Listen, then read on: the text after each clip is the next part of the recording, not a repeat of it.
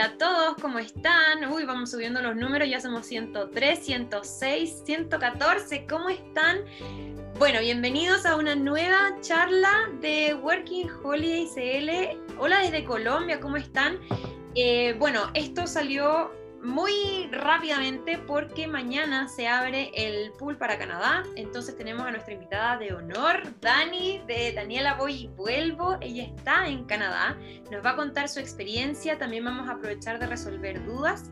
Quiero pedirles por favor que todas las dudas que tengan las manden a la cajita de preguntas, que escuchemos con atención a Dani, su experiencia y nada, recuerden que en el chat las preguntas se pierden, entonces déjenlas en la cajita. Ya somos 211, Dani, 212, así que yo creo que partamos. Sí, ¿cómo estáis? Partamos. Súper bien, Connie, tú, un gusto finalmente conocerte. Soy una fan de tu página chilean.passport, de tu eh, blog en Instagram, así que estoy feliz por fin de conocernos. Sí, yo igual, es que es divertido porque somos fans mutuas. Yo la seguía en YouTube y un día caché que me seguía a mí. ¿no? Fan, hay fans. Y bueno, te fuiste a Canadá, pues después de estar mucho tiempo en Nueva Zelanda, pasaste por Chile y de repente yo te vi en Canadá. ¿Cómo fue eso? De repente aparecí en Vancouver, ¿cierto? Eh, bueno, no sé si todos aquí me conocen, me presento. Yo me llamo Daniela Cisternas y soy la creadora del blog Daniela Voy Vuelvo, eh, que lo pueden encontrar en YouTube. Tengo una página web y también Instagram. Y más que nada en mi blog hablo sobre viajes que hago en el mundo y los dos países en los cuales he vivido, que ahora es Nueva Zelanda y em, Canadá. El año pasado, efectivamente, como dice la Connie, yo postulé a la visa Working Holiday justo antes de que cerraran el proceso. A mí me dieron la visa el 16 de febrero, no, perdón, el 6 de febrero y el 16 de febrero creo que migración anunció que iban a congelar el proceso, así que entre justo, justo recibí la carta antes de que se pausara todo por el COVID. Em, y más adelante ese año, Inmigración añadió un nuevo requisito para los que teníamos la visa aprobada, que era para viajar a Canadá y poder entrar em, a Canadá, tener una oferta válida de trabajo. Así que es similar a lo que eh, me imagino muchos se están preguntando ahora, así que yo pasé por ese proceso y conseguí una oferta de trabajo desde Chile y gracias a eso pude eh, volar a Canadá y que me aprobaran la visa en, en, la aduana, en el fondo, porque a uno lo invitan a aplicar y te envían un documento, pero la visa en sí te la dan solamente al llegar a Canadá. Claro. ¿Cuánto tiempo fue todo el proceso entre que juntaste papeles, qué fue lo que te pidieron, hasta que lograste la carta, que me imagino que eso es lo más difícil? Sí, porque a diferencia de Nueva Zelanda, que es un día específico en el cual se aplica y ese mismo día o lograste pagar o no, ya si pagaste tiene un 90% de chance que te dé la visa. Para Canadá uno se crea un perfil, que es lo que ustedes chiquillos van a estar haciendo mañana, crear un perfil para participar en esta piscina de Working Holidays y eh, inmigración te invita a aplicar. Entonces no es que mañana uno se crea el perfil, paga y tiene la visa, no es así. Eh, tú creas el perfil eh, anunciando que tú quieres ser un, postulante y ellos te invitan a aplicar. En mi caso, yo participé en la piscina del 2019, creé mi perfil en julio y en diciembre borraron mi perfil, o sea, no me habían invitado a aplicar. Y pasó como un periodo de 10 días en el que se abrió la segunda em, temporada, que fue la 2020, y ahí me invitaron a aplicar, yo creé el perfil el 14 de diciembre me llegó la invitación el 21 de enero, si no me equivoco. Así que fue no mucho después, fue un, mes, un mes y unos días después. Y luego de haber recibido la invitación, pasaron un par de días, como dos semanas, em, para que me aprobaran la visa. Yo soy bien materia en el tema de inmigración, entonces, por ejemplo, los que están creando el perfil, mañana me imagino algunos ya tienen los documentos, yo soy ese caso. Yo antes de aplicar ya tenía todos los documentos que necesitaba, eh, había averiguado dónde tenía que hacerme los exámenes biométricos, entonces estaba como ya preparada para, si en cualquier momento me llegaba la invitación, y responder con todo lo que necesitaba. Al momento de crearte la cuenta para entrar al pool, no tienes que tener el pasaje, ni los biométricos, ni nada de eso, me imagino. Es solo crearte tu cuenta para que te inviten en algún momento a postular. Exacto. O sea, en el fondo para mañana los que se quieran inscribir, yo no recuerdo exactamente eh, porque no se puede acceder a esa información hasta que se abra la piscina mañana, y yo lo hice hace un año, entonces no lo tengo tan fresco, pero eh, me parece 99% segura que lo único que necesitan mañana es tener un pasaporte válido. me parece que sí lo piden. Pero no compren ningún seguro de salud, ni pasajes, eh, ni paguen ningún biométrico, porque no se puede en el fondo hasta que no reciban una carta de invitación. Porque eh, en mi experiencia, lo que he estado viendo en cuanto a números, postulan alrededor de 5.000 chilenos, son 725 cupos. Entonces, es un riesgo ahí comprar un pasaje antes de tener la, la invitación, no lo hagan. ¿Y uno puede crearse varias cuentas o tiene que ser solamente una? ¿Van como eh, sujetas a tu pasaporte? Y, por ejemplo, de repente pasa que preguntan si yo me creo más usuarios, ¿tengo más posibilidades de que me inviten a participar? No, es que no es el caso de Canadá porque eh, en Nueva Zelanda se usaba esa técnica de crearse varios usuarios porque es un día y se colapsa la página. Entonces, mientras más opciones tengas de entrar, eh, para poder llenar la aplicación es más eficiente. En el caso de Canadá no es necesario hacer eso porque la aplicación se abre mañana, pero va a estar abierta por un periodo indefinido hasta el momento de tiempo, que no sabemos cuánto es. Entonces, eh, es un perfil por una aplicación.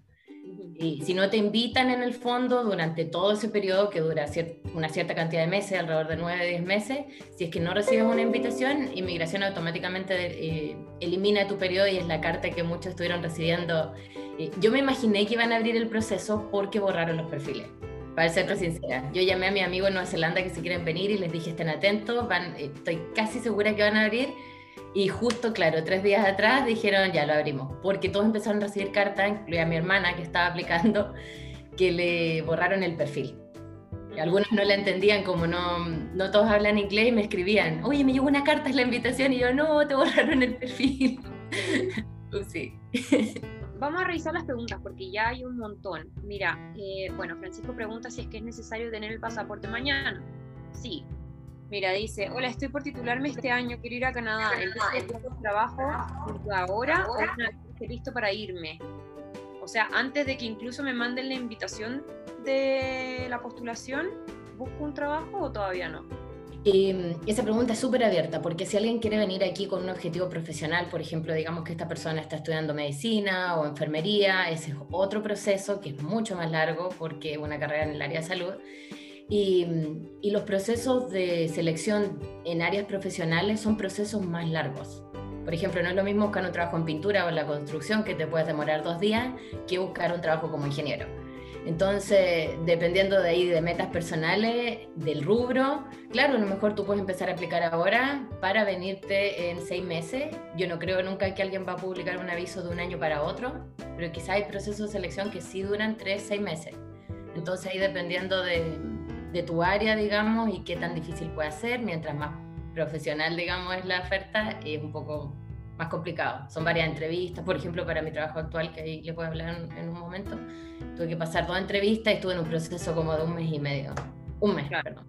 Pero ahí tú ya estabas allá, o sea, no fue, para el trabajo que estás haciendo ahora, no fue como desde Chile, ¿cierto? No, Mira, para hacer como una línea de tiempo, yo me fui el año pasado a Nueva Zelanda, a Chile, ya tenía la, invitación aprobada, digamos, para venir a Canadá, me faltaba la oferta de trabajo. En esa época contacté con una agencia de reclutamiento de jornales para la construcción. Y si alguien quiere venir así como ya, que, ha estado esperando hace mucho tiempo, esa es una buena alternativa, buscar trabajos básicos, porque este tipo de empleadores, una persona que te va a dar trabajo de jornal, no espera que tú te vas a quedar trabajando de jornal por tres años. Pero es tanta la demanda que tienen que no importa, aunque le llegue un jornal por una semana, les sirve y listo, después te vas, les llega otro.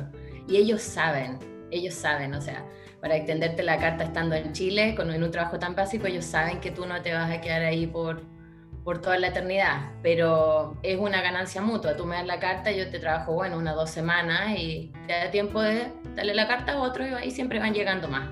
Porque Canadá sí necesita gente, un país que yo estoy en Vancouver ahora y, hay construcciones por todas partes, entonces, por ejemplo, esa es una buena eh, alternativa.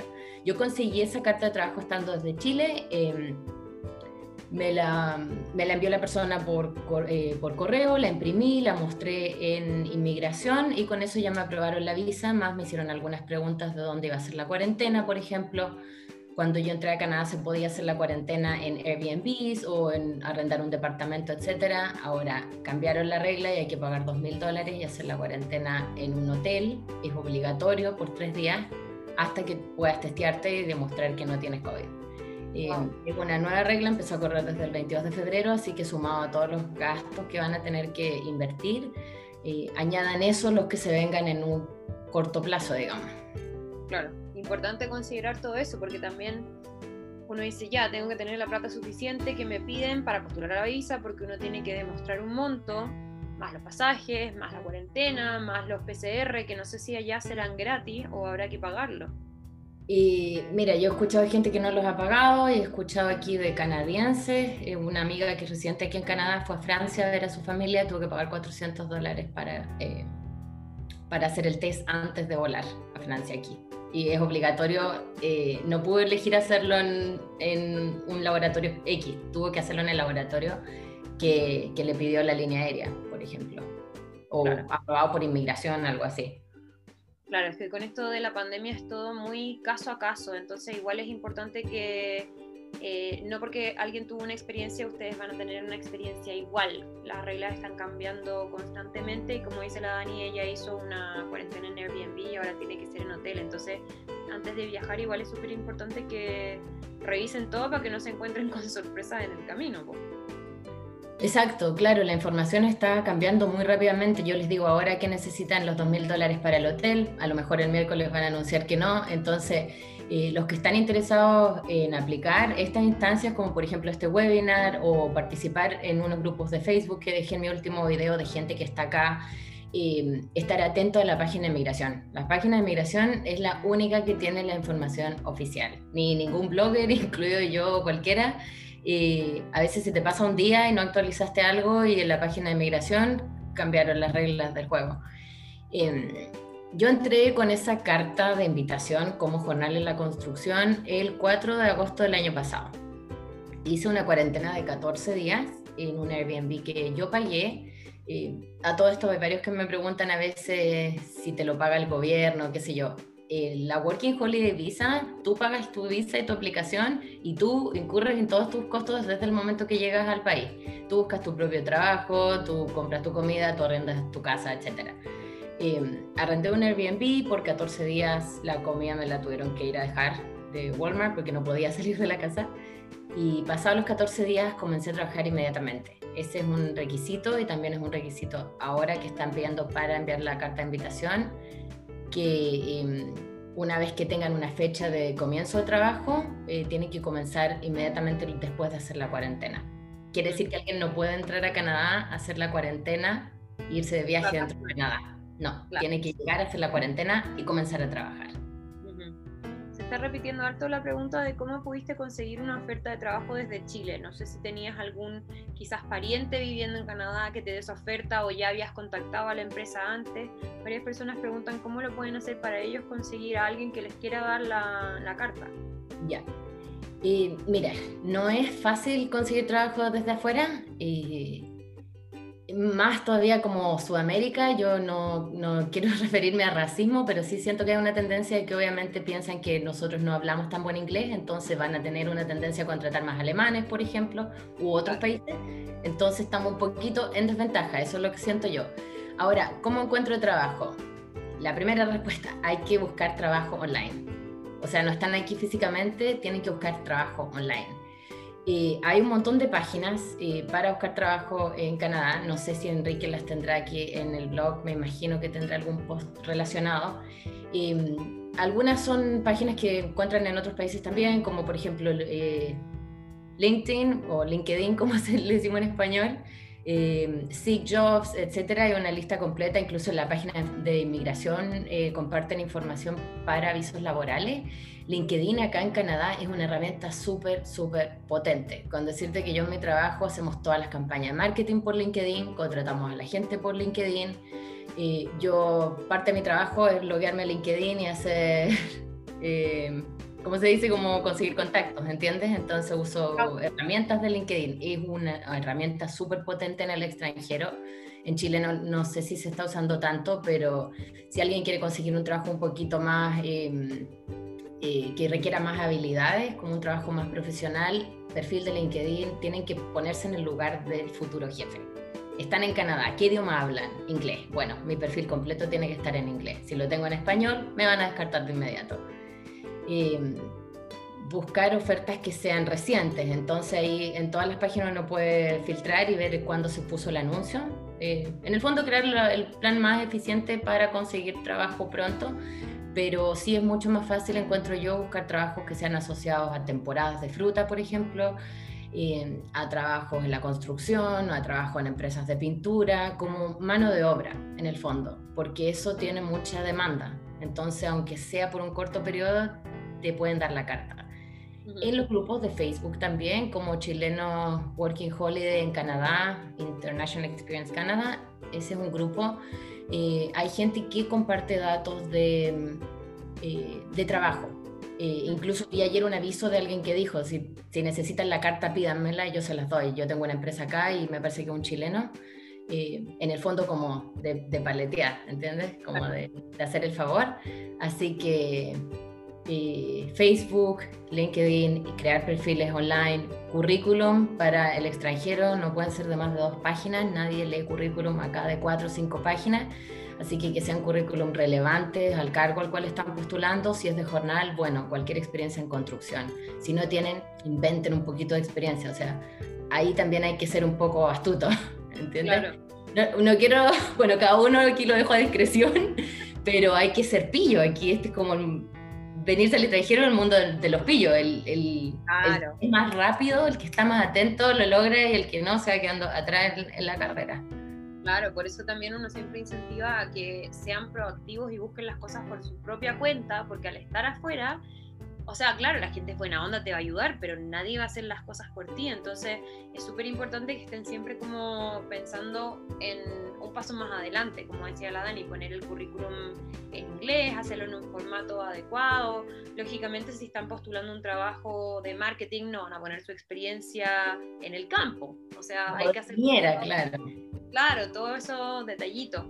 Estaban preguntando también si la oferta de trabajo puede ser de un trabajo cualquiera o tiene que ser dentro de un categoría.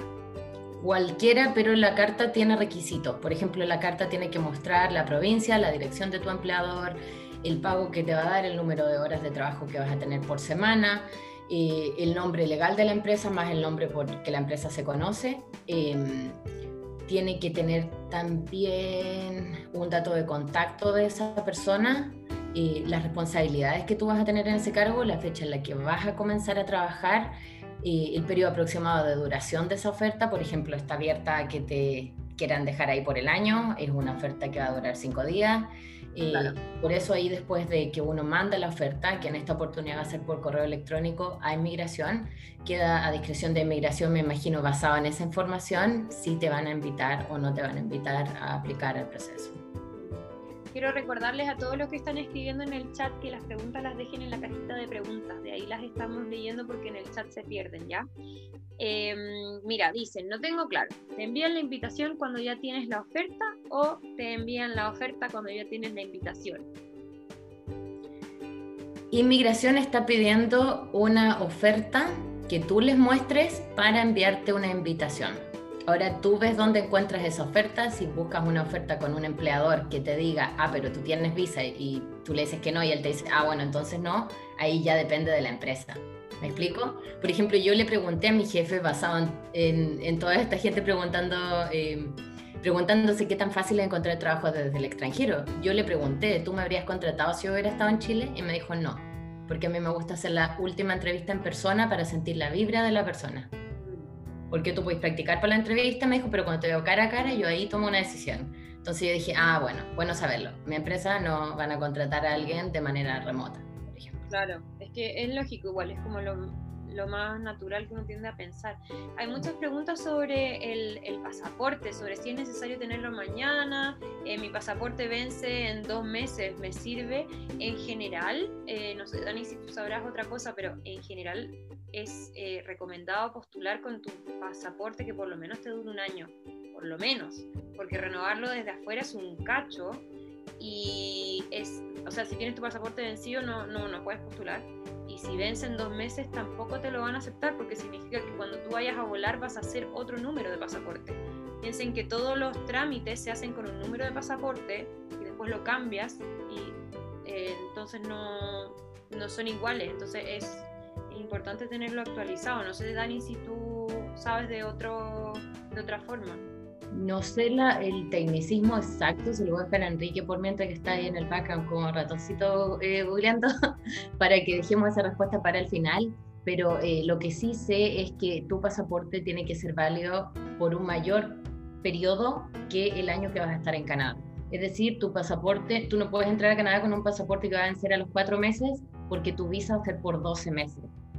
Es para inmigración asegurarse que nadie va a ser dejado en Canadá sin estatus, que a mitad de camino no vas a tener un pasaporte, que para una persona que es inmigrante, por ejemplo en mi caso mi pasaporte es mi todo. O sea, yo sin pasaporte aquí no puedo trabajar, no puedo pagar impuestos, no puedo eh, recibir atención médica, es como tu todo. Entonces, eh, la idea para los que eh, han estado planificando aplicar ahora, y por eso yo digo, uno tiene que estar un paso más adelante, tuvieron un año completo para juntar documentos, hacer pasaporte. Los que están a última hora, obviamente, ahora se van a ir quedando un poco más atrás, porque ya mañana los que envíen la invitación, eh, la aplicación y tengan el pasaporte, Inmigración dijo, no esperen mucho para enviarnos la carta oferta, envíanos la carta oferta apenas las tenga, porque estoy prácticamente segura que van a ir enviando, si envío la carta oferta me van a enviar la invitación. No creo que en un periodo muy, muy largo. Enrique que estaba buscando me dice que para ingresar al pool el pasaporte tiene que tener una vigencia mínima de un año, ideal dos años. Eso es lo que dice la regla. Así que todos los que se les vence el pasaporte en un par de meses tienen que renovarlo para poder ingresar al pool. A ver, otra pregunta más sobre tu experiencia. Eh, Franco quiere saber dónde ha sido mejor ahorrar, en Nueva Zelanda o Canadá. Ay, que esa pregunta es tan Yo ahorré más en Nueva Zelanda porque gastaba menos. Yo en Canadá he gastado mucho más dinero. Entonces he, he, podido ahorrar, pero yo creo que cualquiera puede ahorrar en cualquiera de los dos países, pero tiene que ser más metódica. Por ejemplo, yo tuve que arrendar este departamento, comprar toda la decoración. Eh, como por el COVID no he podido viajar, calmo esa ansiedad, saliendo a comer mucho más, eh, comprando más, entonces he, gastado más dinero. En Nueva Zelanda me iba a la playa o me iba a cualquier cosa y, ahorraba más, pero acá, como comprenderán, el clima canadiense no da muchas actividades outdoor en invierno, que no sean hacer snowboard, esquiar, y por el COVID la temporada se, se vendió, ya está vendida completa, o sea, ni siquiera puedo ir yo ahora a hacer snowboard porque está vendida completa, así que he ahorrado menos en Canadá que en Nueva Zelanda. También están preguntando qué tan probable es trabajar en tu profesión estando en Canadá y si es que tienes que convalidar títulos, certificar tu inglés. Es poco probable, pero es posible. ¿Por qué digo es poco probable? Porque eh, estadísticamente viendo la cantidad de chilenos que llegan y la cantidad de chilenos que llegan con buen inglés es bajo el número de gente viajando con un buen inglés. Entonces ahí hay que ser como eh, realista. Si yo quiero trabajar acá de ingeniero pero no hablo inglés, eh, va a ser un no. si quiero trabajar de ingeniero pero hablo inglés y y tengo como las competencias, es posible, claro. Ahora Canadá, em, a diferencia de Nueva Zelanda, que Nueva Zelanda es un país más pequeño, son dos islas y se rigen por las mismas leyes, eh, en Canadá se rigen las leyes de acuerdo a la provincia. O sea, por ejemplo, a lo mejor la ley en Montreal para conseguir una licencia a conducir es diferente que a la de Vancouver. Em, y lo mismo con los títulos profesionales yo he escuchado, por ejemplo, que si yo quisiera trabajar como ingeniero en minas en cierta provincia, eh, quizás los pasos para convertir mi título son diferentes. Ahora, dicho eso, em, no siempre tu empleador te va a pedir convertir el título para contratarte. Les doy un ejemplo que conozco, pero no asociado a Canadá. Mi hermana trabaja de ingeniero en Australia. Nunca le pidieron convertir el título porque con su experiencia eh, ya se probaba que, que, es un ingeniero y que sabía hacer su trabajo. Pero obviamente depende mucho de la profesión. Abogados me imagino que tienen que pasar por otro proceso. Área de la salud eh, siempre tiene un estándar más alto porque tienen que comprobar que ustedes saben las medicinas que van a estar usando, las leyes que se usan en Canadá. Entonces eh, depende mucho, pero es posible y, he conocido ya un par de chilenos que trabajan aquí en, en su carrera, digamos, en su profesión. Otra cosa que, bueno, es como más general a la Working Holiday. Eh, hay un, eh, de repente como una mala información quizás de que si la Working Holiday es como un programa que te ayuda en algo. Eh, veo una pregunta, vi pasar una pregunta sobre si es que el alojamiento corre por tu cuenta, te ayudan con la postulación. Por lo menos lo que yo sé, nadie te ayuda en nada con la Working Holiday. La Working Holiday es un convenio y todo lo tiene que hacer uno. Encontrar trabajo, como decía la Dani, encontrar dónde hacer tu cuarentena. Em, todo corre por cuenta propia y todos los gastos también. No, no hay ayuda de ningún gobierno ni, ni de nada. No sé si tú sabes una cosa diferente, Dani. Ojalá, ojalá me mandaran un chiquitito a alguien, estoy esperando aquí, pero no, no cae nada. Sí. efectivamente, como dices tú, Connie, la Working Holiday es parte del convenio conocido como Experiencia Internacional de Canadá. Eh, hay tres categorías para los chilenos bajo ese convenio con, con nuestro país, que son la Working Holiday, Young Professionals y otro es para ser internado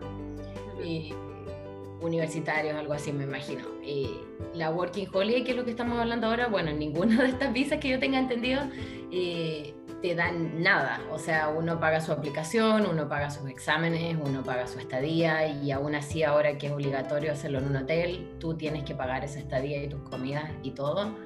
Eh, así que no es como un programa en el que Canadá te trae acá, sino que es tú pidiéndole que por favor te dejen entrar yo creo que en el único caso que algún gobierno te ayudaría con algún programa, me imagino debe ser refugiado. No creo que haya.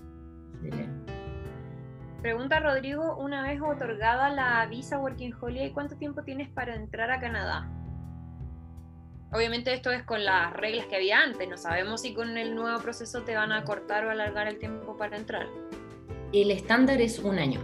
Entonces, y es lo mismo porque lo revisé ayer y quiere decir que si te envía, tú postulas mañana, pongamos fechas ejemplo, primero de marzo, el 15 de marzo te invitan la invitación, ya que tú les enviaste la carta oferta. Y desde el momento que tú aceptas la invitación, tú tienes 21 días o 20 días, si no me equivoco, para enviar los documentos que te piden. Y si tú envías esos documentos y te aprueban la invitación, eh, tienes un año para entrar a Canadá desde el momento en que recibes tu carta ya de aprobada de, entrar al país. ¿Hay algún monto que tú recomiendes para llegar a Canadá, un colchón económico? Preguntaban. Em, depende mucho del tipo de viajero que sean, si se conocen, cuánto gastan viajando o si no, porque me imagino que para alguna gente venir a Canadá a veces es la primera vez que salen de Chile. Si es el caso, yo recomiendo que se vengan con mínimo 2 millones de pesos eh, para asegurar que les va a dar tiempo. Eh, mudarse al extranjero es un proceso psicológico tremendo. Y por lo mismo uno tiene que tener una seguridad económica para calmar todo lo que va a venir después que es qué pasa si no encuentro trabajo, encuentro trabajo y no puedo entender el inglés, me siento estúpido, voy a renunciar. Y, va todo cambiando tan rápido que a veces en una semana estás en tres trabajos diferentes y, vas a necesitar igual comer en esa semana, igual pagar arriendo. Entonces en ese caso yo digo dos millones, pero yo estoy segura que hay gente que me está viendo que ya hizo Working Holiday en Nueva Zelanda, Working Holiday en Japón y saben que se las pueden arreglar con 300 eh, mil pesos a la semana, por ejemplo, o perdón, al mes, no sé que tienen sus técnicas, que se van a vivir a un hostal, que comen noodles todos los días. Claro. mi amigo así, entonces eh, depende, pero yo digo mínimo, mínimo, eh, yo creo un millón de pesos para estar, eh, estar bien el primer mes por lo menos. La tranquilidad. ¿El formato de currículum que se usa en Canadá es muy distinto al chileno? mira, hace cinco años no veo un currículum chileno, no, no estoy en Chile, pero me imagino que en Chile también los currículums se han modernizado a que sean cierto como más, más cortos, más concisos, con experiencia relacionada al trabajo que estás aplicando. Google aquí el mejor amigo de todos. Googlea eh, ejemplo de currículo en Canadá, googlealo en inglés para que te salgan más, como CD Example Canada. Y, y en, las imágenes incluso te van a salir un montón de currículums. Eh, ahí vas a tener algunos ejemplos útiles, pero generalmente una o dos páginas. Eh, no es necesario poner foto. Em, la, se usa como una pequeña descripción tuya al principio, por ejemplo, ingeniero con cinco años de experiencia eh, en mina subterránea, en el área de esto y estronadura, por ejemplo, buscando una oportunidad en Canadá con, eh, en el proceso de aplicación una visa, etcétera. O quizás mejor que no pongan lo de la visa a esta altura. Pero em, después la experiencia y lo que sí se valora mucho acá es que más que nombrar el trabajo que hiciste, mostrar las responsabilidades que tuviste y los logros que cumpliste en ese trabajo. Por ejemplo, en mi caso de trabajar en ventas en Nueva Zelanda, que me ayudó un montón a conseguir el trabajo que tengo ahora en ventas, y fue el decir, bueno, mi responsabilidad era vender este producto.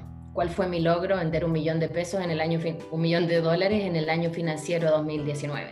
Posicionarme número 5 en un total de 35 empleados. Como datos firmes que digan, ok, no solo poner trabajé en venta en Nueva Zelanda, ya, y, bueno, y, trabajaste y, era buena, era mala, como, eh, entonces responsabilidades y logros y también em, cualquier eh, software que manejen que sea relevante al cargo, si vas a aplicar de camionero, no sé, el número de clase de licencia a conducir que tiene, em, información relevante, pero no es necesario, en mi caso yo no puse que yo había trabajado mesera en Nueva Zelanda, o sea, voy a poner a ventas y no les sirve de nada saber que trabajé atendiendo gente.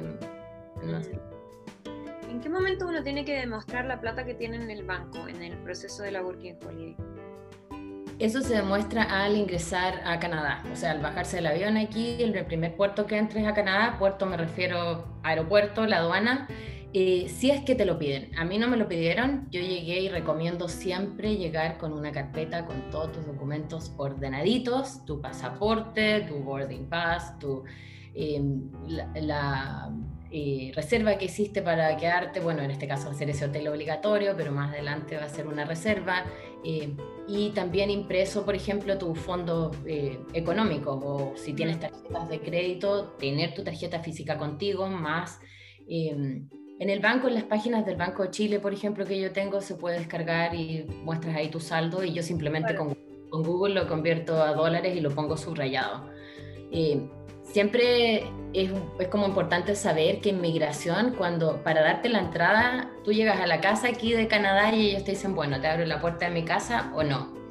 Ellos se reservan la admisión, digamos, el derecho de admisión, así que siempre en un aeropuerto a ti te pueden decir, bueno, eh, ¿tienes los fondos? Eh, sí, los tengo, mira aquí. Bueno, eh, logueate en este computador, abre la página de tu banco y muéstrame los fondos.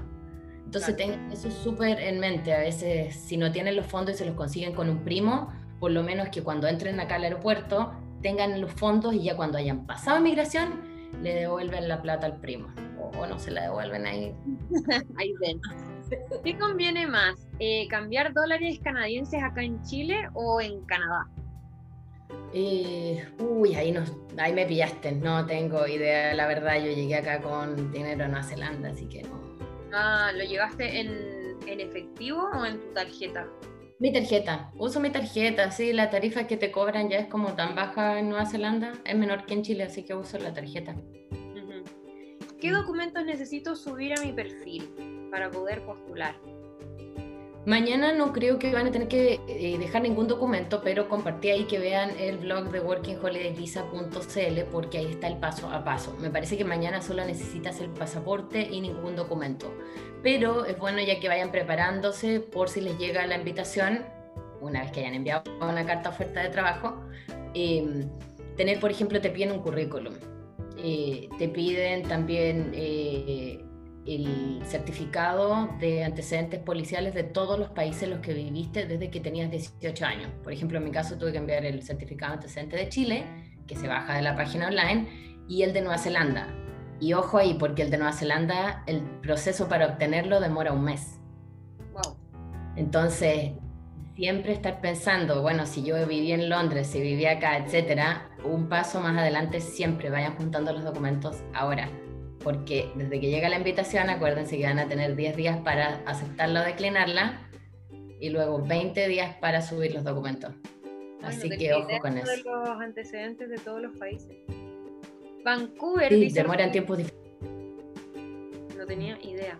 Vancouver, dice Rodrigo, es una ciudad popular para los working holiday. ¿Sugieres moverse a otras ciudades más pequeñas para empezar o tirarse a la piscina con Vancouver? Es que ahí depende mucho. Mira, ya, yo me voy a poner como el zapato Working Holiday, porque yo siento que aquí no estoy haciendo una Working Holiday, yo siento como que migré y tengo una vida ya normal. El Working Holiday común anda buscando como em, ahorrar la mayor cantidad de dinero, ¿cierto? Y vivir como económico. Ese es como siempre el, el, el pensamiento. Eh, en ese caso, claro, Vancouver es una ciudad muy costosa, es una ciudad carísima. Yo me atrevería a decir que yo estoy gastando más acá que en Nueva Zelanda. Es muy costoso Vancouver. Por ejemplo, el arriendo que yo pago aquí es casi un millón de pesos mensuales, son como 900 mil pesos. Y, y, caro, es un país muy caro, es como vivir en París o vivir en Tokio, no sé. Eh, Toronto no sé qué tanto más económico será. Entonces en ese caso, claro, es mucho más económico vivir en ciudades más pequeñas, en pueblitos, trabajar en una granjita, como, como algo más alejado de lo urbano. Eh, me imagino que los arriendos deben bajar a la mitad o mucho más. Eh, pero pero ahí, ahí hay que jugársela, como que en el fondo eh, nunca nadie te va a dar la respuesta de, mira, anda aquí, ahí hay trabajo, ahí vas a estar seguro, ahí vas a ahorrar. Esto es una apuesta, es una, una apuesta y hay decisiones que tú vas a tener que tomar por tu cuenta basado en tus propios instintos. Y es bueno, me voy a Toronto, me voy a Vancouver, aquí voy allá, aquí voy. Hay que jugársela. Ya, me voy a Toronto. Consigo trabajo, si en el plazo de dos meses no logro lo que yo quiero, me voy a Vancouver por ejemplo. Se repite mucho la pregunta de que no quedó claro cuándo hay que tener la oferta de trabajo, si mañana o después que te inviten a, postular. Ya, entonces vamos a, aclararlo. Para mañana es crear el perfil eh, mostrando su intención de aplicar una vez que eh, tengan una oferta de trabajo, ustedes tienen que enviarla a un correo electrónico, no mañana, no tiene que ser mañana, eh, a no ser que ya tengas una oferta para mañana.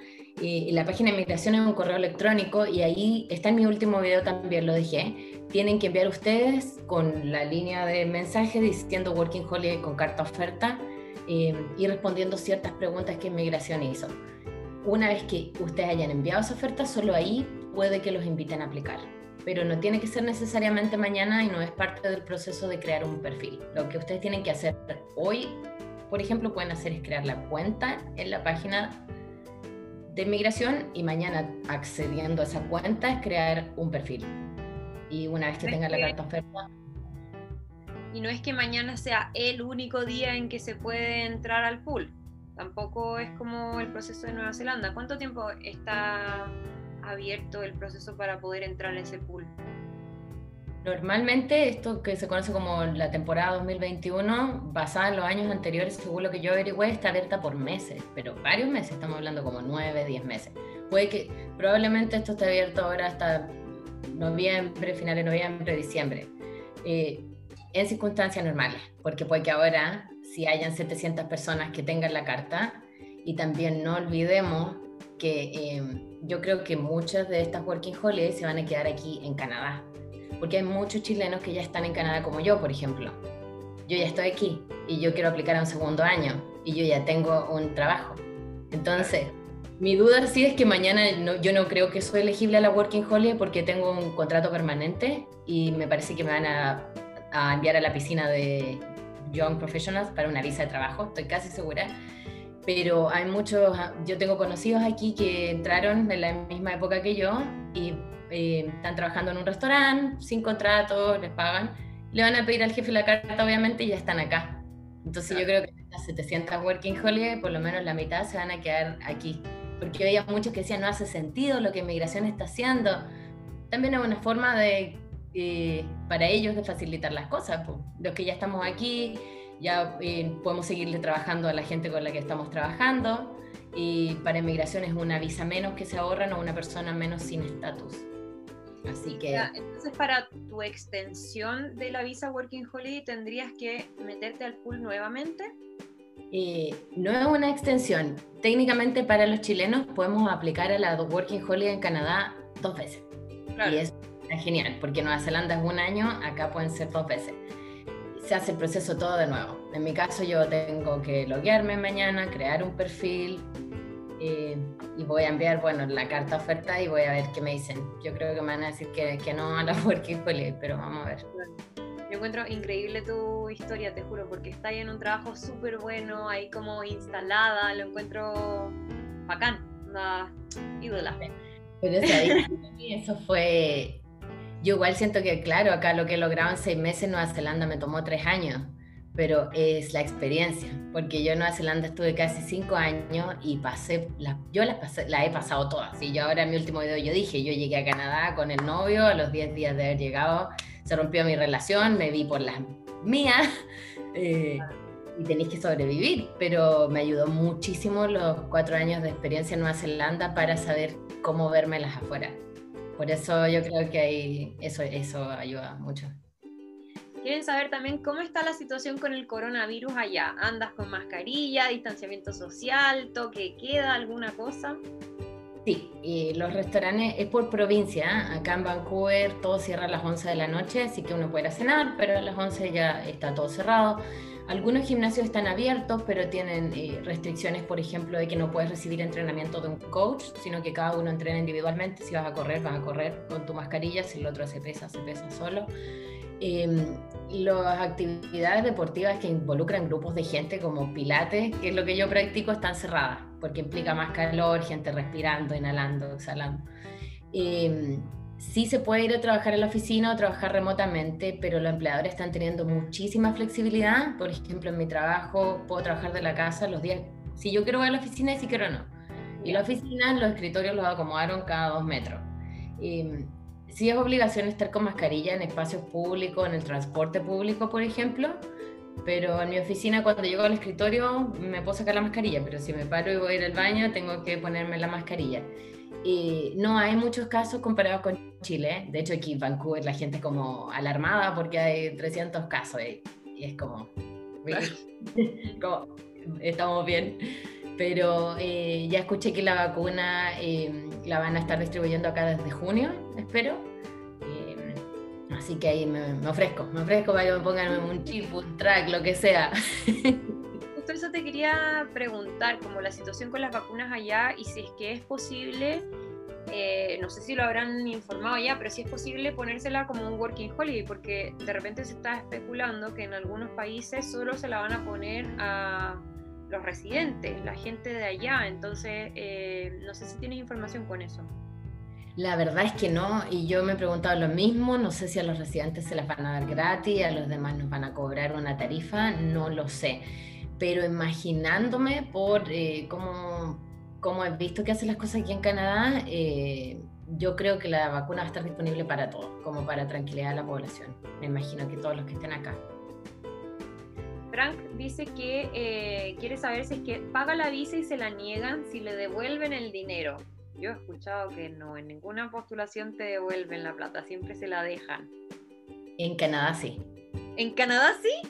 Mira, Frank, ahí está tu respuesta. sí, de hecho, mi ex, cuando él aplicó solo, se la rechazaron porque aplicó mal y le devolvieron el dinero. Así que por ese caso sé que sí, no sé si es eh, algo general, pero él escribió un correo eh, y le, devolvieron los 200 y algo dólares. ¿Tener una oferta de trabajo me garantiza la aceptación de mi Working Holiday? No, queda a discreción de inmigración que te envíen la aplicación porque va a ser basada en el tipo de oferta que tengas, yo creo, relacionada también a cuándo vas a comenzar a trabajar, cuánto te van a pagar, por cuánto tiempo es esa oferta. Eh, yo creo que ahí van a balancear, por ejemplo, y obviamente si yo fuera un oficial de migración y veo una oferta que es como para algo que el país necesita más, quizás la van a priorizar, pero no tengo idea el filtro que van a, que van a usar. Yo creo que no se sabe eso todavía. Para esta, como esta nueva formato de postulación, pregunta Abdias, eh, ¿qué se valora más para entrar con una Working Holiday? ¿Una carta de invitación por un residente o una oferta laboral?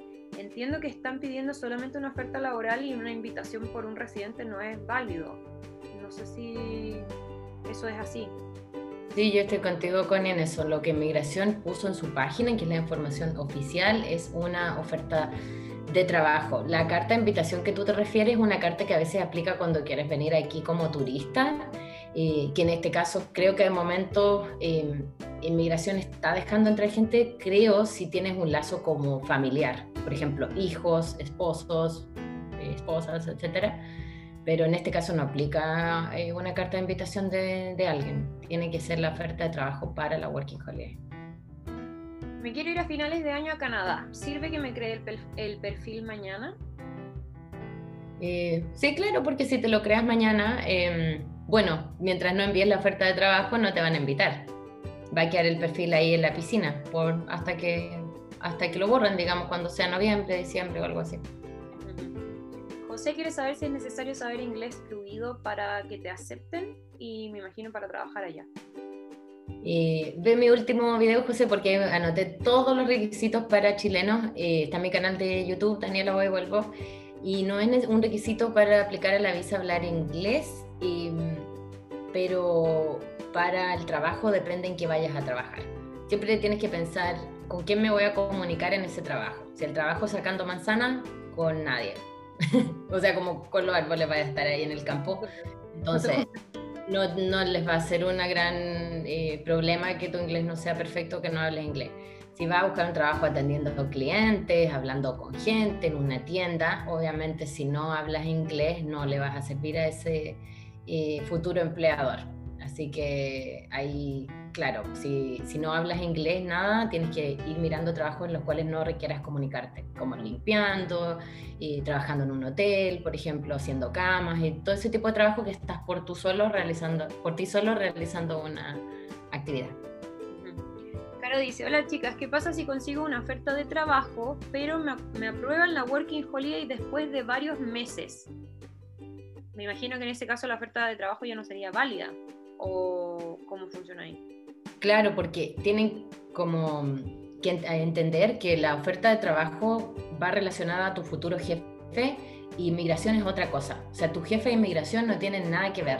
Entonces ahí esa es una conversación y una pregunta para tu jefe por ejemplo, eh, ya te damos una oferta de trabajo, probablemente ellos te van a decir, pero te necesitamos para el primero de abril. Si no después del primero de abril, no. Bueno, la tomas, la envías y esperas. En este caso, conviene tomar cualquier oferta que, que llegue y enviarla y, listo. Mira, justo Francis pregunta respecto a como esa paleteada de la carta de oferta laboral. Eh, te puede traer problemas o ser deportado si es que te hacen la paleteada de la carta y después no trabajas en el lugar donde del que te ofrecieron la carta? Es una mentira y es una mentira y la dejo a discreción de cada uno en el fondo porque es un, claro, no es lo, correcto de hacer. De que se puede hacer, se puede hacer. Pero el mayor riesgo yo creo que está al llegar a inmigración. Eh, Ustedes tienen que pensar si, ha visto, si han visto estos documentales como Zona Aeropuerto, Alerta Aeropuerto. Eh, siempre pasando por inmigración, yo siempre pienso en eso. Hay cámaras y hay gente que su trabajo es estar sentado mirando cómo tú te desenvuelves en el aeropuerto. Estás muy raro. Y si el oficial te hace pregunta, y por ejemplo empiezas a mirar hacia arriba, y te rasca la nariz, estás en una postura corporal que, que indica que estás mintiendo, puede que indague más y puede que te diga, dame el número de teléfono, sabes que voy a llamar a tu empleador. Tengo una duda con respecto al código de esa empresa. Y tú diste el número, el número de tu amigo, van a llamar a tu amigo le a decir, ¿cuál es el código de, impuesto que usted usa, eh, don, don Michael? Y ahí, ahí se te cayó la mentira. Entonces hay que, hay que pensarla bien. Lo que yo me refería era que este chico tiene una empresa real. Y él dijo que va a estar dando la carta oferta, a lo mejor realmente los va a contratar. Eh, y a lo mejor va a dar la carta oferta aunque te quieras venir en noviembre, eso me refería. Pero claro. eso fue, te van a llegar los 700 de una. Claro, claro. Mira, está preguntando Ignacia, dice que ella tiene un familiar allá, ¿puede hacerle ese familiar una carta de babysitter, como de trabajo como babysitter, su familiar? es que eh, ahí te tienes que ir a los requisitos de la carta. Y uno de los requisitos de la carta es el nombre legal de la empresa y el nombre eh, por el cual se conoce la empresa. Él tiene una empresa, si no tiene una empresa, no es válido. Esa sería la respuesta, esa, esa, es la lógica. ¿Se trabaja por un máximo de seis meses con el mismo empleador o se puede trabajar el año con el mismo empleador?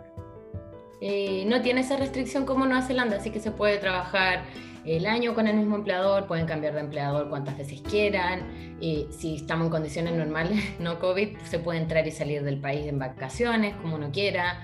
si llegas con una carta oferta y trabajas, que lo que yo hice, yo trabajé de jornal, mira, siendo sincera, sincera, yo trabajé de jornal tres horas. Llegué, trabajé y le dije, ¿sabes qué? No me gusta el trabajo, lo siento mucho, te pido mil disculpas. Yo les dije que, que en el fondo eh, iba a probar si me gustaba. El tipo me dijo, mira, nosotros sabemos que de cinco que llegan, uno se queda, no te preocupes. ¿Es en el que tenía que pintar o no? No, la de pintar me quedó un mes, pero de jornal, no, no, no, no, no, no, no, era como acarreando weas pesas, barriendo por siete horas. Eh, yo dije, no, no, prefería pintar, porque pintar es como más, más, más relajado. Claro. Sabes, eh, no sé si ya lo habrán dicho, si es que uno ya está vacunado, tiene que hacer cuarentena igual. Eh, no lo sé, no lo sé, pero esa pregunta en la página de migración es una sección que se llama COVID-19, eh, COVID-19 información. Estoy segura que está en las preguntas frecuentes. Mira, parece. Eh, a ver, voy a ir. Eh, chicos, porfa, no escriban las preguntas en el chat porque no las puedo seguir. Eh, porfa, escríbanlos en la cajita de preguntas porque se me van acumulando, entonces se me pierden.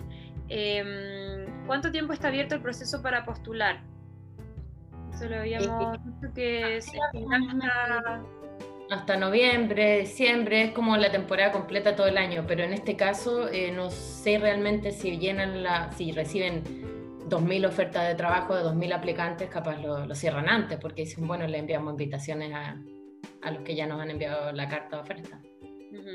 ¿La carta de oferta puede ser por el año completo o tiene que ser por un máximo de seis meses? La carta de oferta. Ah, ellos dicen que tú tienes que especificar por cuánto tiempo te están haciendo esa oferta, pero no sale un mínimo o un máximo. Me sale un mínimo o un máximo. Ahora yo creo que por criterio, que esa oferta sea por lo menos por tres meses, pienso yo. pero no está definido en la página de migración.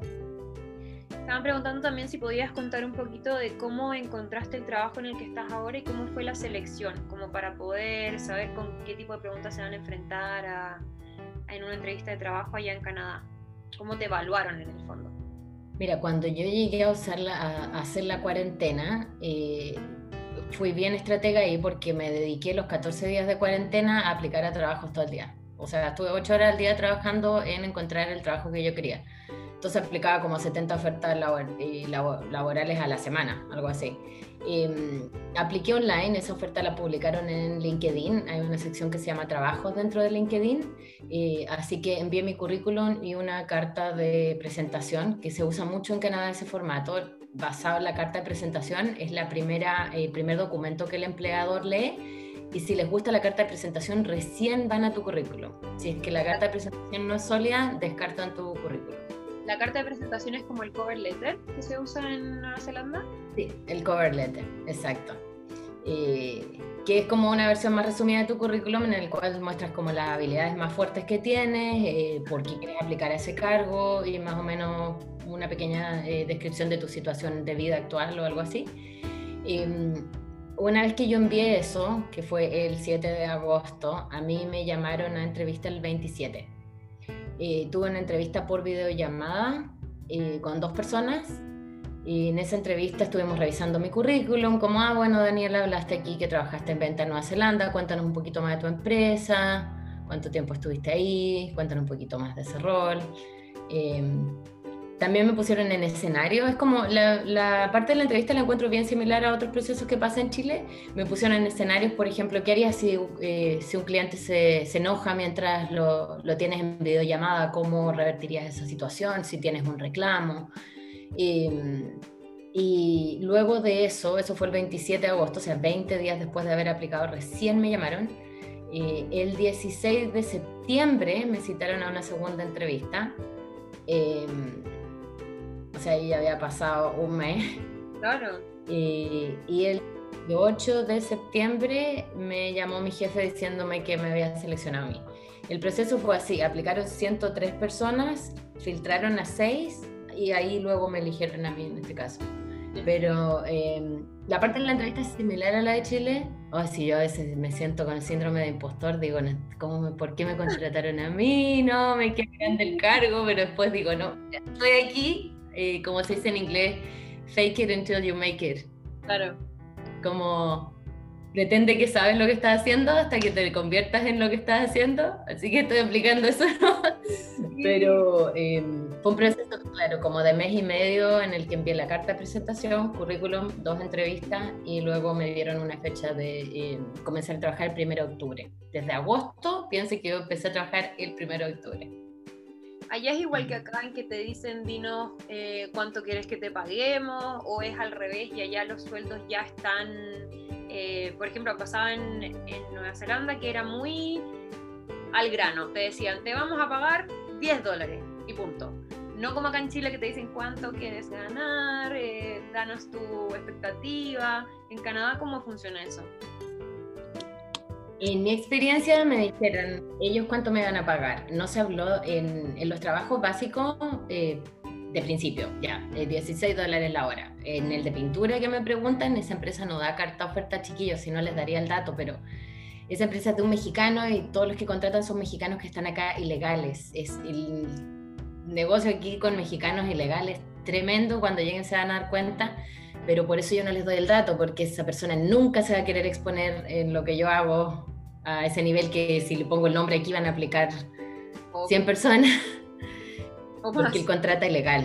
Eh, a mí fue la única que me pagaba el contrato, que me pagó los impuestos porque yo era la única que tenía visa en esa empresa, pero casi todos los mexicanos aquí llegan ilegales. Em, y, ay, me perdí de lo que te estaba contando.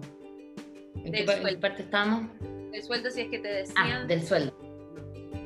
Claro, ahí me decían, pero en el trabajo profesional, y lo comparé a mi hermana en Australia, para ella fue igual, te hacen una oferta de trabajo. Eh, esa es la famosa carta oferta en el fondo. Mi jefe me dice, Dani, queremos seguir contigo, te envío un correo. En la entrevista en ningún momento yo pregunté el sueldo. Me lo imaginaba, lo googleé, sueldos de Sales Executive en Canadá, cuánto pagan, pero nunca lo preguntes. Y lo, no recomiendo hacerlo si tu empleador no menciona dinero, no menciones dinero, porque en el fondo eh, estás opacando tu deseo de trabajar a, a, la empresa y tus razones por el monto. Si no me pagan más que esto, no voy a interesarme. Y, y cuando yo le pregunté a mi jefe por qué me contrataste, eh, es práctica común en mi empresa, que yo no tengo tanta experiencia, eh, me dijo por tu entusiasmo en el cargo. Eres la persona que mostró más entusiasmo en conseguir este puesto laboral. Claro, o sea, vengo de Chile, entonces necesitaba el trabajo. Entonces, a lo mejor los canadienses desesperada, claro. Entonces, a lo mejor los canadienses que aplican son más, ah, una empresa más, ¿entendí? Pero para mí eran buenas lucas, eran buen puesto. Entonces, me envió una carta a él diciéndome esto es lo que te vamos a pagar y tú la aceptas o la rechazas. Si la aceptas, en el fondo, ahí ya eh, te envían tu contrato de trabajo. Qué emoción, Dani, qué emoción, qué emoción. Espero poderte ir a ver a Canadá pronto. Oye, para ya... ahora te viste, tengo ahí el sofá cama. Hay una, una chimenea, veo. Oye, una chimenea falsa. No, todavía para la real. Para ir eh, un poco redondeando y ya cerrando, porque Enrique va a entrar a responder algunas de sus dudas, em, quería preguntarte qué es lo que más te ha gustado a ti de esta experiencia y alguna recomendación que tengas para la gente que quiere entrar al pool. Quizás algunos quieren entrar mañana mismo o quizás tienen que esperar un poquito? Cuéntanos. Mira, es una tremenda oportunidad este convenio que tiene Chile con varios países. Eh, yo siempre reclamo varias cosas que no me gustan de mi país, pero eh, por suerte Chile internacionalmente está bien posicionado y tenemos estos convenios y aprovechen los chiquillos si alguien es la forma más fácil de salir de Chile, es una visa Working Holiday. Siempre las visas de trabajo son visas que requieren más inversión económica y, y un proceso más largo, etc. Eh, en cuanto a la experiencia, em, Canadá yo lo veo un país que está lleno de oportunidades. Es mucho más fácil acá para mí conseguir una residencia de lo que fue Nueva Zelanda, que en cinco años no lo logré. Eh, acá lo podría lograr en los próximos de aquí a octubre probablemente yo ya pueda conseguir eh, aplicar un proceso de residencia y, se ve que es un país que está en constante desarrollo, muchos sitios de construcción acá, siempre nuevas empresas, la empresa para la que, para la que yo trabajo es una startup que se conocen, que son empresas nuevas que buscan un inversionista, está lleno de eso. Eh, Canadá también es la fuente, es, Norteamérica, ¿cierto? Entonces lo veo yo muy eh, USA, muy gringo, esa vibra muy gringa. Em, pero Canadá también es, un, es un, país que está lleno de empresas grandes. Por ejemplo, yo no tenía idea, pero aquí están las oficinas de Microsoft, está la oficina de Google, por ejemplo, oficinas de empresas muy grandes. Em, Así que esa también es una oportunidad. Muchos desarrolladores que me siguen me han dicho hay trabajo, hay trabajo, busquen en LinkedIn. Em, y, es un país que te permite vivir bien, vivir bien. O sea, yo llevo seis meses aquí, ya tengo un sueldo, ya puedo ahorrar, ya no, no tengo como esa preocupación de qué va a pasar conmigo.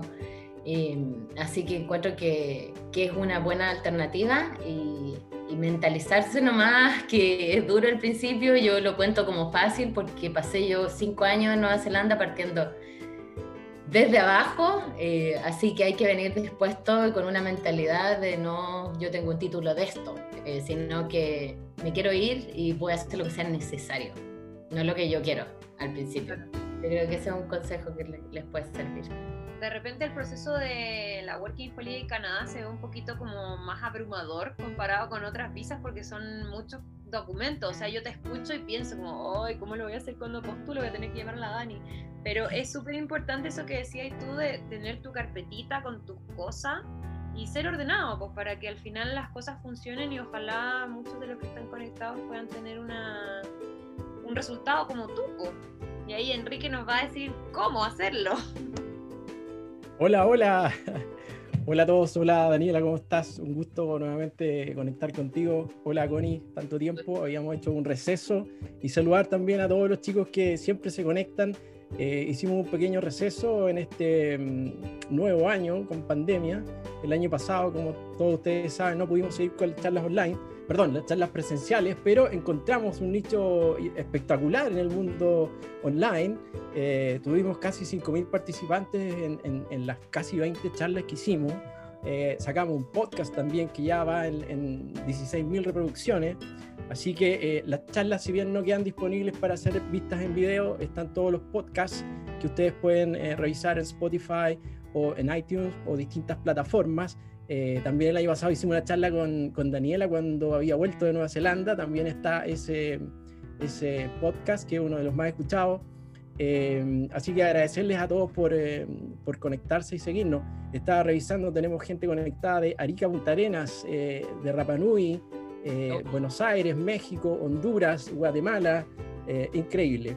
Bueno, extraordinario tu presentación, eh, Daniela. Em, y bueno, eh, en, en realidad, en, en, cuanto a lo que va a pasar mañana, yo les quiero decir que estén tranquilos. Eh, para mañana no se requiere hacer muchas cosas en los formularios. Hay que llenar formularios con información personal. Por tanto, eso lo saben ustedes mejor que nadie. basta que tengan el pasaporte al día para mañana. Van a tener que crear un código y posteriormente crear su perfil. ¿Ya? Crear un, Mira, consejo, anoten, anoten eh, el, email que van a usar y anoten la clave que van a usar para el perfil, porque muchas veces la gente pasa tanto tiempo que las olvida y después recuperar esa información es complicado. Así que dejen anotadas esas dos cosas. ¿Puedo sumar algo ahí, Enrique? Eso que Por favor. es muy relevante porque para loguearse en la página de Canadá, ellos te preguntan un correo y una contraseña, pero además te preguntan cuatro preguntas secretas. Y cada tú te logueas te preguntan una de esas cuatro, random. Hay que notar todo. Le doy un ejemplo. Eh, usen unas preguntas secretas porque tú la diseñas, tú creas tu propia pregunta, que sepan, que sepan, por ejemplo, nombre de mi mamá y lo anotan en letras minúsculas, nombre de mi papá en letras minúsculas, porque bueno, empieza, ah, le puse minúscula, le puse un punto al final y es complicadísimo retomar la clave. Yo lo hice así, usé nombres de familiares, creé mis propias preguntas y nunca más se me, olvidó. Pero aún así mucha gente la olvida, así eh, eh, buen consejo ese, anótenla bien y guárdenla ahí en un correo, mándense un correo ustedes mismos, pónganle un buen título que les sirva después para buscar esa información. Bueno, eso en relación a mañana, no hay mucho que, que, mostrar para mañana, eh, porque mañana solamente van a crear el, su perfil y eh, anoten también, hay un código, ¿no es cierto? El key number, algo así. La postulación tiene un código, eso también déjenlo anotado. Entonces después eh, el proceso, ahí yo puse varios enlaces en, la caja del chat que tiene mucho que ver con las preguntas que ustedes hicieron. Ya está por ahí un, diagrama de flujo de todo el proceso. Ahora, hay muchas cosas que nosotros no sabemos dada la nueva situación que hay.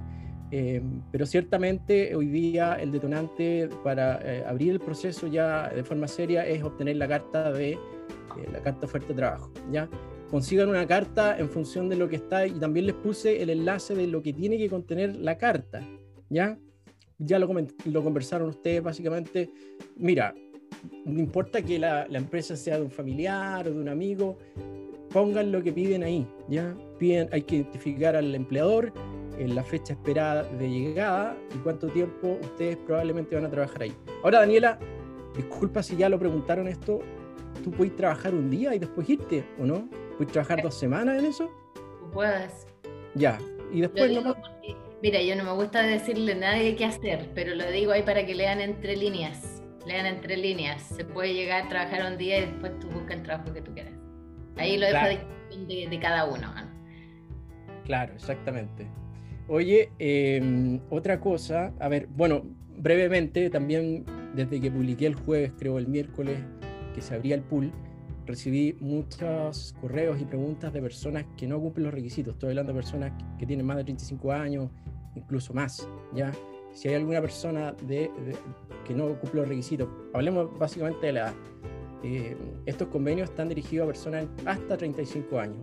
Y es así porque es así, digamos, los convenios tienen un espíritu, todas las visas tienen un espíritu. Hay visas, si yo quiero ir a turistear, ¿cierto? Visa turista. Si quiero ir a estudiar, visa de estudiante, y así hay distintos tipos de visas. Y en este caso, esta visa tiene el espíritu de intercambio cultural entre las juventudes de ambos países, porque estos convenios se, se firman entre dos países. Y ese es el espíritu, y por eso tienen un rango de edad.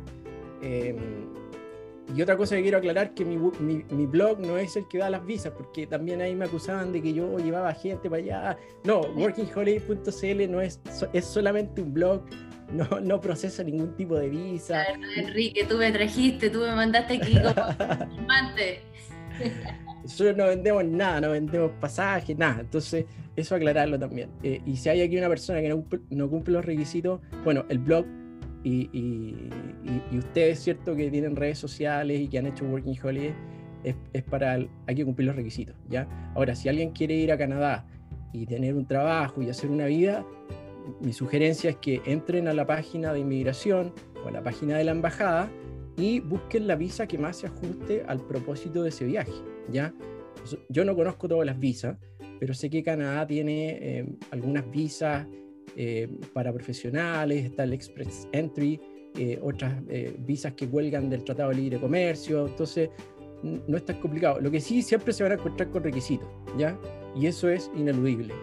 ¿Qué más quería contar? Em, la carta oferta. Bueno, no se desesperen por la carta de oferta, ¿ya? Mañana solamente se abre el pool y la carta de oferta ustedes, mira, yo creo que generalmente los pools, ¿cierto? Se están cerrando en diciembre, noviembre de cada año.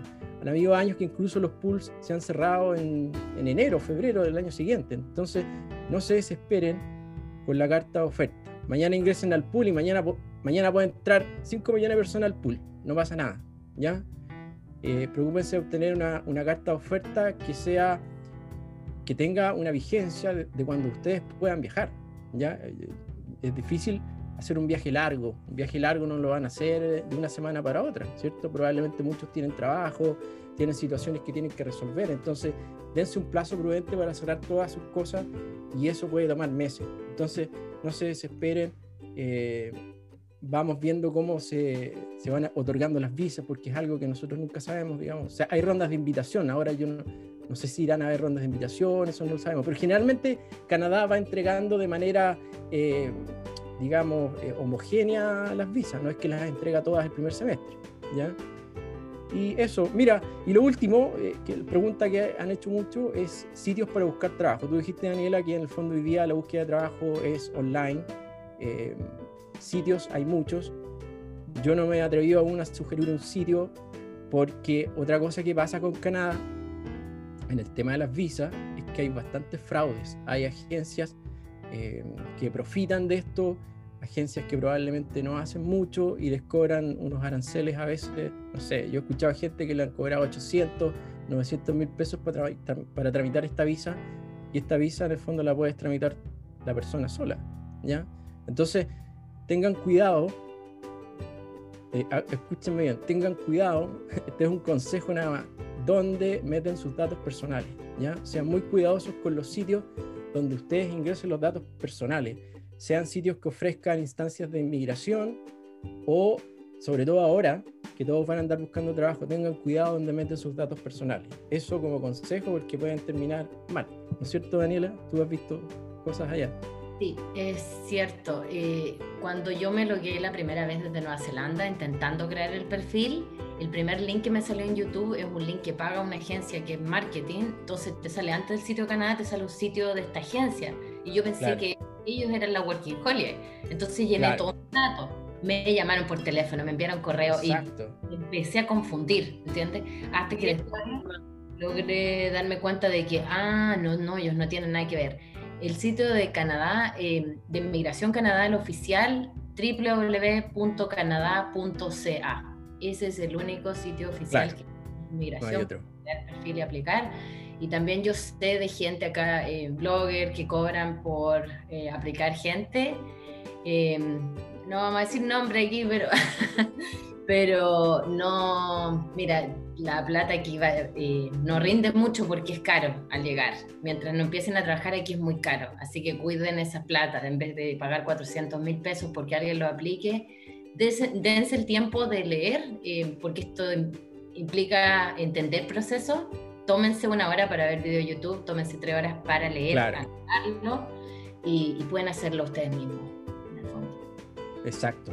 Bueno, eso quería yo comentar. Cuiden sus datos personales. Eso tengan cuidado.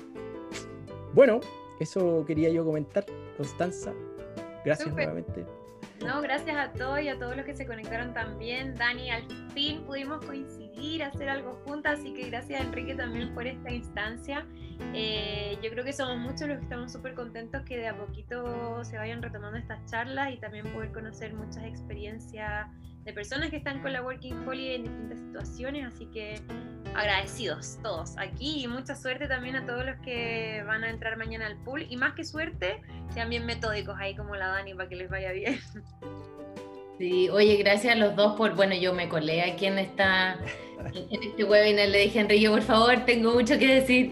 No, es extraordinario tu Feliz siempre conversar contigo, Enrique, eh, y con la Connie igual, hace tiempo la quería conocer, así que soy, tu fan Connie, sigue posteando contenido. Y a todos, gracias. Vi que llegamos 350, 360 personas. hemos roto récords. Gracias por hemos escuchar. Roto un récord. Puede ser un poco el latero y, y eso, mucha suerte y ojalá eh, no se olviden de que esto es una cadena, así que los que logren entrar recientemente en, las páginas de Facebook ahí compartan su experiencia, chiquillos, porque va sirviendo, va sirviendo dónde compraron el vuelo, si tuvieron que hacer el test o no, eh, como para devolver la mano en el fondo y ahí le, le vas ayudando al que viene después. Muchas gracias a todos, que estén muy, muy bien. Dani, nos vemos, Enrique también. Que duerman bien y el resto también que estén muy bien donde sea que estén. Abrazos grandes. Abrazos de Cuba. Chao, chao.